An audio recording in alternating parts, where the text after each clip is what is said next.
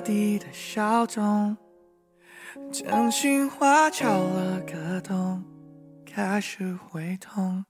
我想不通，如果爱有用，也得等对的人有空。我的心波动、骚动、激动，快暴动，你可看懂？听众朋友，大家好，这里是 FM 六幺零七三凡青的心声。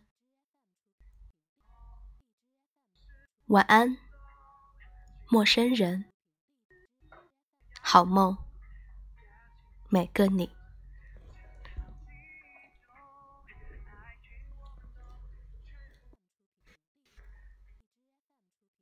今天的晚安暖文和大家分享到的文章是追星的下半部分。二十二岁那年，何谦考研失败了，准备了一年多，没日没夜的背题复习，放弃了申请国外大学的机会，孤注一掷的结果却是惨败。那年春节假期，何谦破天荒没回家。窝在无人的寝室里，思忖着怎么度过余生。当时的想法的确就是这样。自暴自弃的结果，就是轻易的喜欢上了从前不会喜欢的人和事。在学校后身的小吃街，蓬头垢面的何谦穿着棉睡衣和翻毛拖鞋，在寒风中寻觅晚餐。音像店门前的音箱反复播放着同一首歌。我常常回忆起色彩苍白的年华，却始终想不起你的脸。于是我自问：回忆是否为了纪念，还是为了消磨无处安放的思念？低沉的声音像一块磨砂纸，丝丝拉拉地滑进何谦心里，直痒。他停下脚步，转身进了音像店，买了人生第一张专辑。十几岁的时候，全班都在哼唱那几个人的歌，偷着用零花钱买那几个人的碟片，偏偏何谦不买账，对他们的幼稚行为感到不屑。不过就是唱了几首歌而已，何必捧上天？那天回到寝室，何谦哆哆嗦嗦地把光盘放进 CD 机，倒在床上，棉被裹紧自己。听着听着就睡着了，醒来已是第二天中午。从准备考研那天起，还是第一次睡得这么踏实。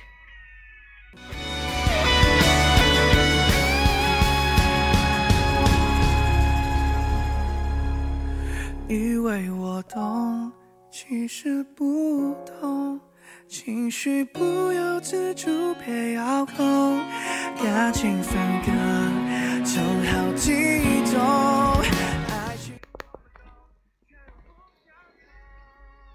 大张旗鼓的追星，逢人便宣扬那个人有多出色，在何谦看来，不仅愚蠢，而且令人反感。那个年代还没有打榜和大规模演唱会。像科尔这样不温不火的歌手，也不常出现在电视的大型晚会，连娱乐小报都难找到他的行踪。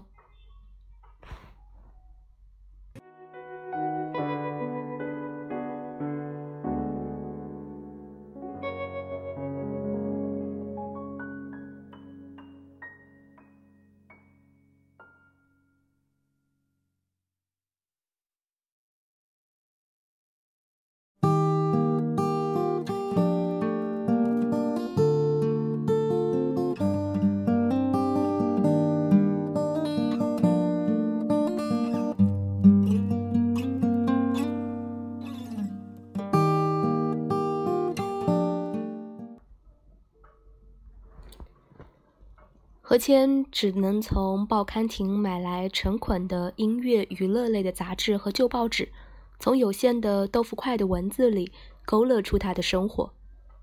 住在四川的小城里，没有正式的工作。大学读到第三年，就因为家里的变故外出打工，从餐厅服务员干起，吃了很多苦，但音乐创作一直没停。一次在后厨刷碗时唱歌被星探挖掘，以单曲《无处安放的思念》出道，但因为经纪公司吝啬资源，一直郁郁不得志。科尔的名字再次出现时，已是三年后。何谦早早放弃了考研复读，做起了国际学校的英语教师。娱乐圈风云变幻，铁打的营盘，明星却像流水一样，稍不留神就泯然众人。正是那一年，一位港台明星隐私泄露，成为众矢之的。人人内心都明白，娱乐圈没那么单纯，也都知道。过错不在他，却仍兴致勃勃地在茶余饭后谈论他，好像捡了个大便宜。何谦也在其中。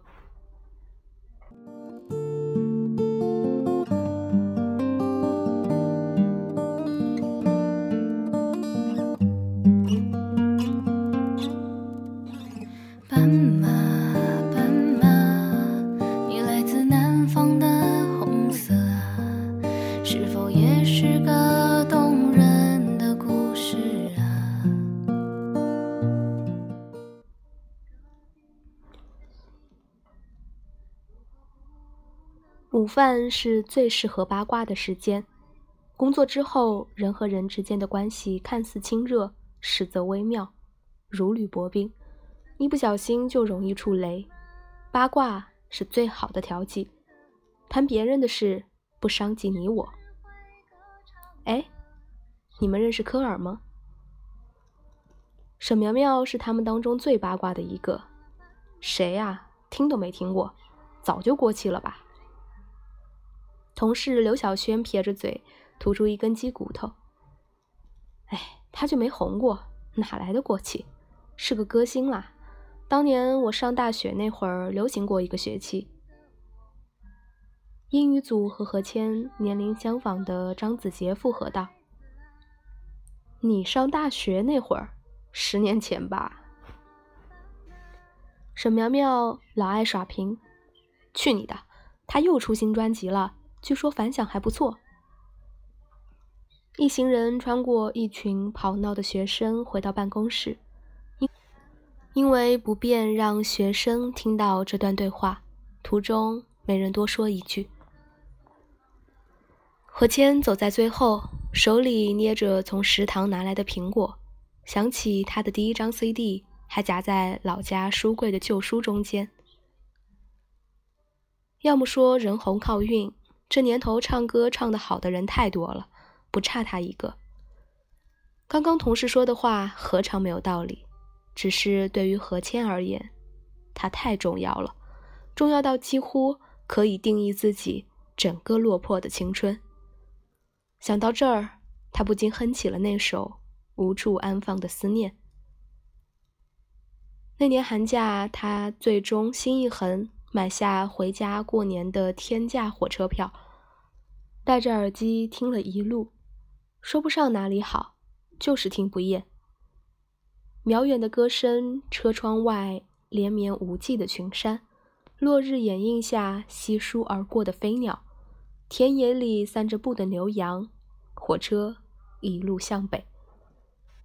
玻璃上的蒸汽结了霜，视野里的田野也积满了厚厚的白雪。微微的日光，外面白色的月亮高挂在夕阳对面，何谦内心升腾起前所未有的安宁。下班后，何谦找到单位附近唯一一家音响店，在角落里拿起那张黑色封面的专辑，红色披风遮住大半张脸，露出一双噙着眼泪的眼睛。就是他，他险些叫出声。何洁没有预料到的是，十年后科尔会凭借一档真人秀大火。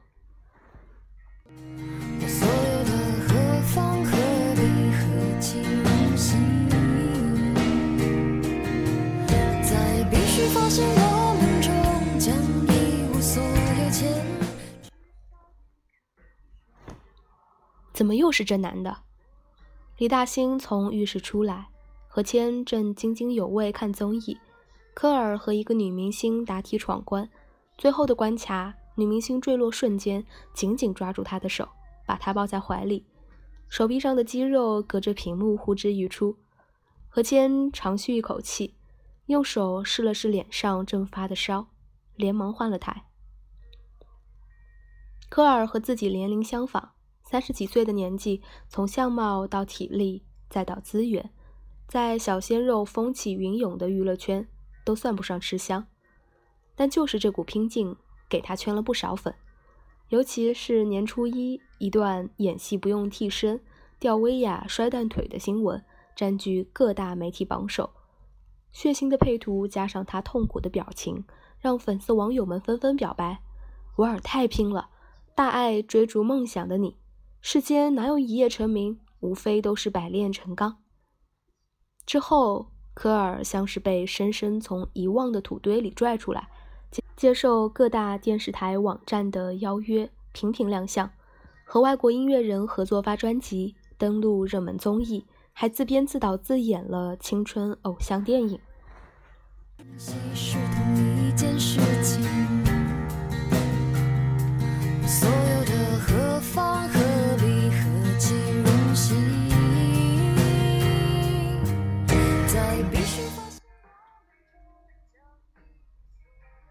和当年从音响里传出的歌声相比，眼前的这个科尔更多面、更立体，也更容易讨年轻姑娘喜欢。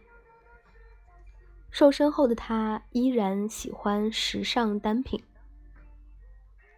话不多，走的是霸道总裁路线。面对记者的刁钻提问，最多不过一句话，回答时脸上没表情，却往往话中有话，惹人联想。他明确表示过不喜欢粉丝接机，摄影师拍到的机场画面多有喜感。他一个人低着头经过，背景是粉丝扯着红色的横幅，写着他的名字，满脸狂喜，但无一人敢上前。和其他粉丝的接机后援不同，这里静悄悄一片，只有一张张因为兴奋憋红的脸蛋。和喜极而泣的汪汪泪眼，这么冷漠，耍什么大牌？微博里有人愤愤不平：“你懂什么？不随便撩才见人品。”十几、二十几岁的粉丝总能找准时机回嘴，处处维护，像一团热情的焰火，表达各自的喜爱。而何谦宁愿做个看客，不劝架，不掺和，但心底无疑认为自己。才是最懂他的那个人，也也不止一次设想过，假如在街边碰巧遇见，他们一定会像多年没见的旧友那样，三两句话就格外投机。何谦从不在丈夫面前表露对科尔的喜爱，只默默关注他的动态，将他的微博设置为特别关注。在带娃累到直不起腰的时候，瘫在沙发上。点开他的照片和视频。他第一次喜欢他时，他不过无名小卒，转眼已坐拥千万粉丝。这种感觉就像是自己偷偷欣赏过的静谧景色，突然挤满了前来观光的人群，熙熙攘攘，好不热闹，却格外失落，并且这份失落不足为外人道。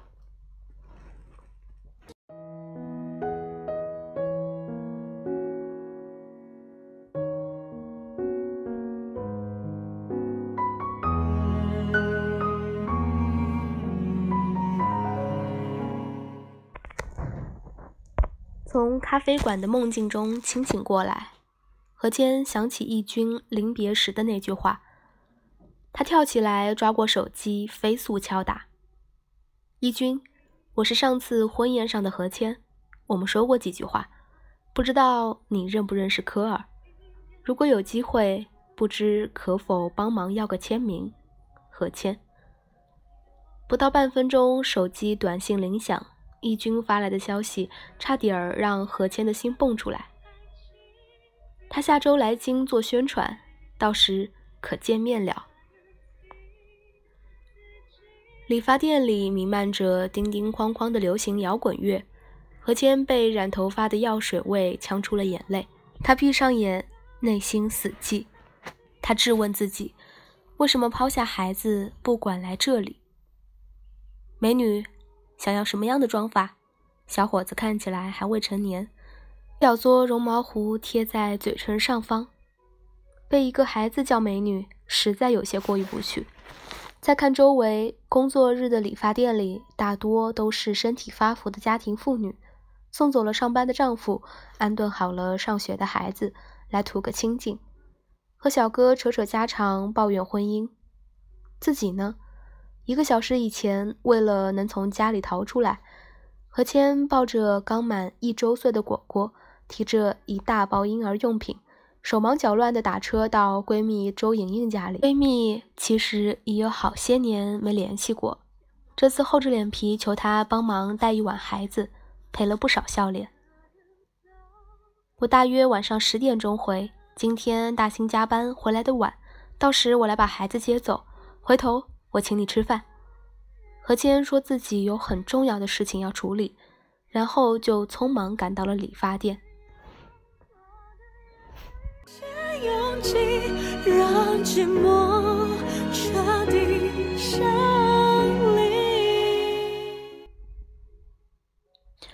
周莹莹为什么非要和他求助？曾经的闺蜜而已。她们友情破裂于大学毕业前夕。单瘦的李大兴揽着尚未发福的何谦，在 KTV 点了一首《可惜不是你》，目光频频跑向沙发另一头的周莹莹。一起结束，周莹莹端起红酒杯敬酒，致咱们三的感情。话音刚落，眼泪就掉下来了。何谦心里顿时疙疙瘩瘩。当时他误以为是因为分离，后来才相信所谓女人的直觉不无道理。自己竟对周莹莹和李大兴大学第一年的恋情毫不知情。一次偶然，何谦在李大兴的淘宝订单里发现了周莹莹的名字，定做的一双银镯子，日期刚好在周莹莹婚礼前半个月。那又怎样呢？闺蜜的历史不曾改变，彼此的确掏过心，到最后，李大兴还是成了自己的老公。周莹莹结了婚，生了娃，谁不是在自己的轨道上？和周围人渐行渐远呢？年轻时的那股傲气和志气，像被钉子戳破的气球，倏地飞上天，再也找不见。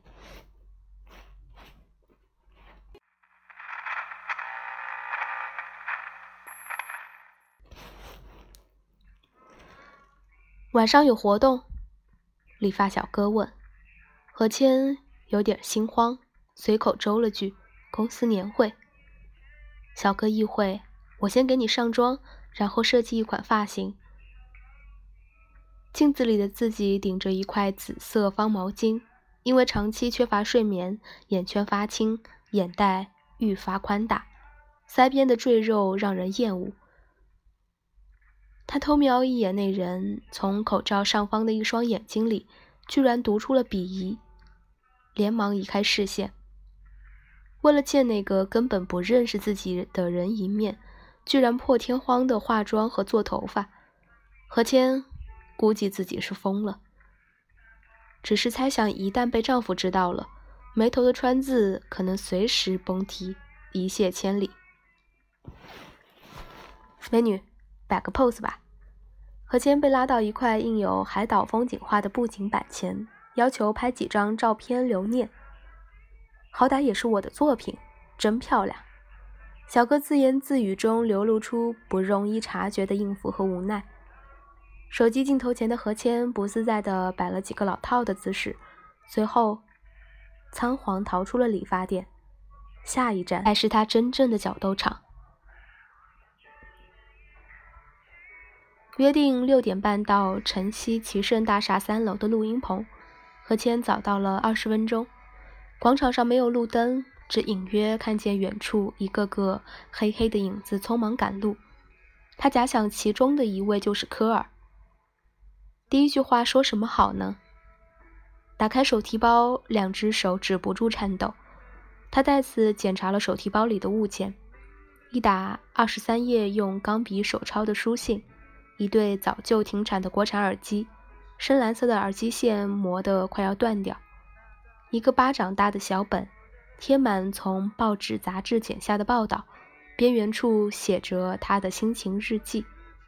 备齐这三件费了何谦不少力气，光是那叠书信就抄到他手酸。唯一的信念就是，这么老土的方式，他一定会懂的，也只有他能懂。今天有点儿不太一样啊！慌忙拉好手提包拉锁，抬头看见义军的黑色大衣里一身休闲西装，肩头挎着相机包和三脚架。今天你还负责拍照，做这行的啥都懂点。今天的任务不轻，先拍照后采访，回去还得写稿子。等会儿见了经纪人再商量。拍照的话，可得记得给我们留张影啊。何谦不自然的笑笑，嘴唇因为干裂，大红色的口红像结了层渣，眼睫毛糊得他有点睁不开眼。但一想到自己就快要站到他身边。一想到照片被传到朋友圈之后引发的反应，嗯，一定要记得屏蔽老公，就恨不得加速时间。Abby，义军迎过去，这位是我的摄影助理何小姐。何谦反应不及，就被艾比热情的假笑吓了一跳。他呼吸了口气，睁大眼睛，高高扬起了嘴角，朝他眯了眯眼睛。半秒钟之内，眼角垂落，恢复原状，一张写着厌倦和挑剔的脸。艺人还在棚里录音，我去安排一下。不等两人回复，那小巧的身影便消失在黑夜里。摄影助理，嗯，你的新身份，今晚记得。一个粉丝想要接近艺人，想得美，到时看我脸色行事。义军的标志性笑容不见了。对了，你手机墙纸不是他吧？是的话，赶快换掉，到时万一被贴身保镖见到，就见不到你的偶像了。艾比再一次出现，依然是那张厌倦和挑剔的脸。大约还有半个小时左右，再强调一遍我们公司的规矩：未经允许，不能用手机拍照、录像，不能和艺人闲聊或交换物品，不能问采访提纲之外的问题。听清楚了吧？何谦被这阵仗震得说不出话来。艾比精致的脸上赫然写着：“别怪我和你没说过。”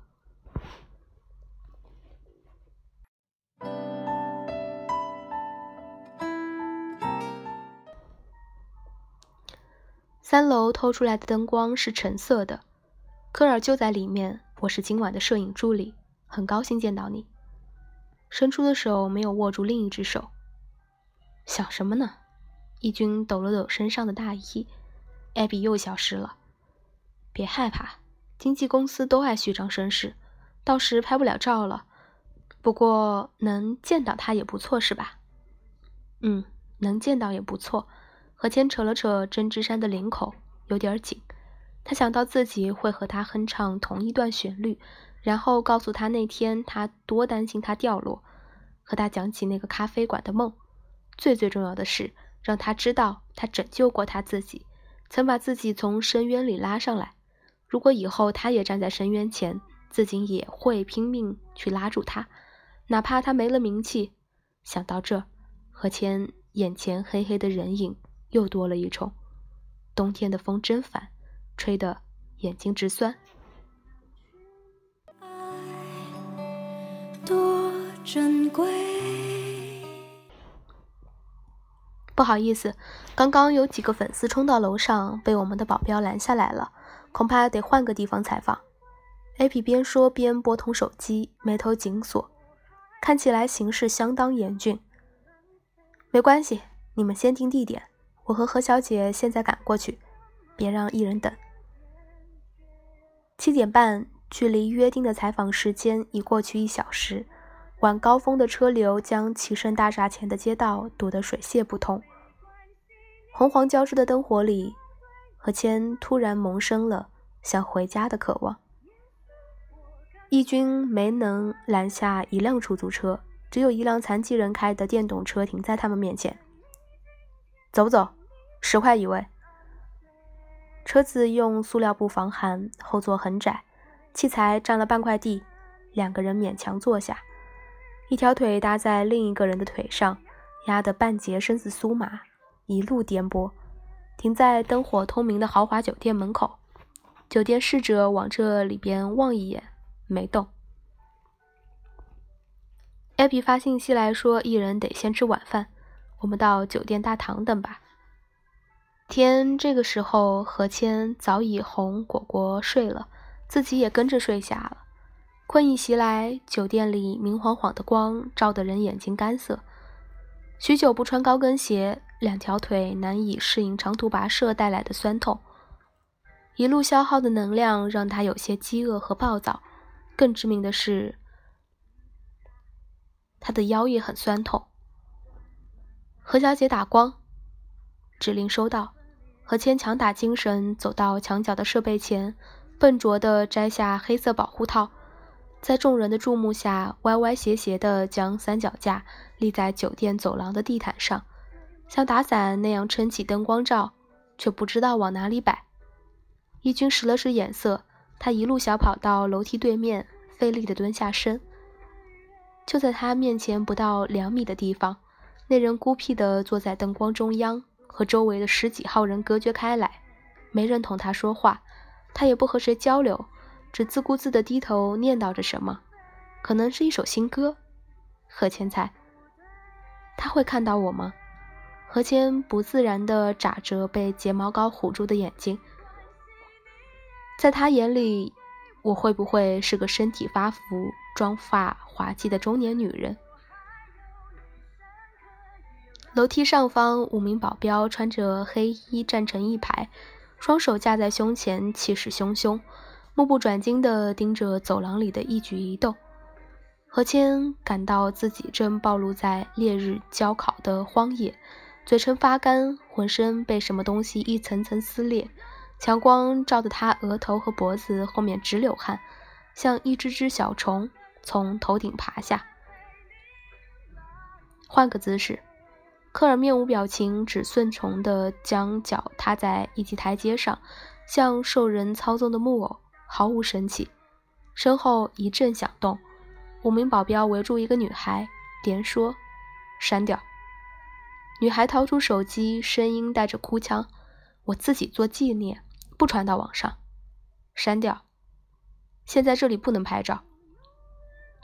何谦望向科尔，面无表情。他错觉自己就是那个姑娘，这三脚猫的伪装伎俩早早就暴露了。想逃，一刻也待不了。接下来的采访更像是一场噩梦。艾比站在科尔身后，手里举着事先写好的纸条。换问题，不能问。倒数第二个问题，最后一个问题。不知是因为累，还是太过于紧张。科尔的回答中规中矩，语气像是背书一样，时不时瞥一眼安比。两人像是在保守一个天大的秘密，而义军和自己都是意外闯入的局外人。没出什么问题吧？一直走到酒店门外，过了两趟街，何谦才开口说话：“拍到、踩到就算成功。”别指望能问出什么。艺人说他乐意说的，我们听我们乐意听的，读者读他们乐意读的。这是一场盛大的表演。Welcome to the real world。义军看上去一脸轻松。走到小区楼下，何谦迟迟没上楼。他将手提包里的老物件一件件拿出来，捧在怀里，走到单元楼后侧的垃圾箱。停留片刻，又一件件放回包里。夜里十点半，月亮被乌云遮住了大半，她完全忘了自己的孩子，忘了加班归家的丈夫，当然也没能撞见抱着孩子前来的周莹莹。她还欠他一顿饭。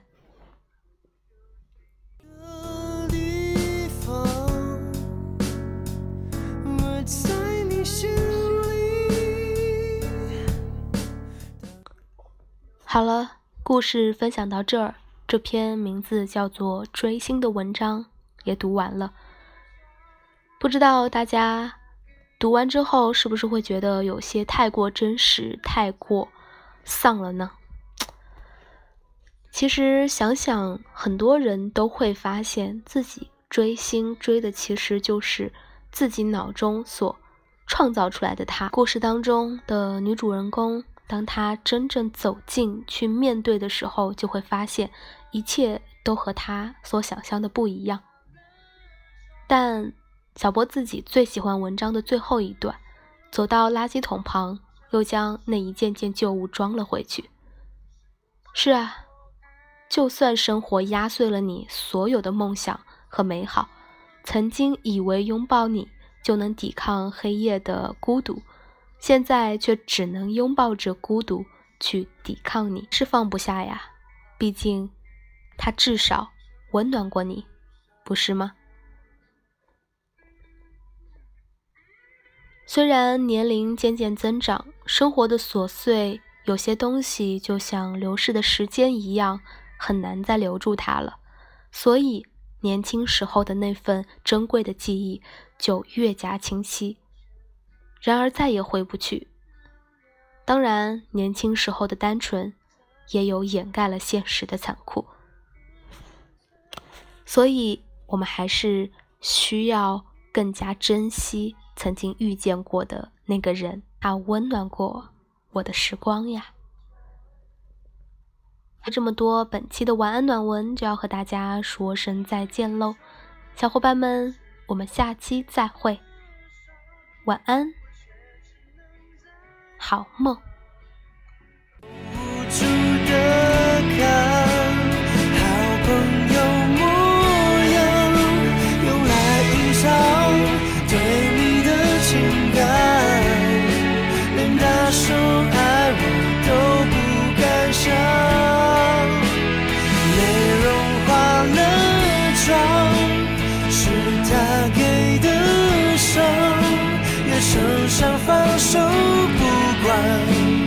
谁叫我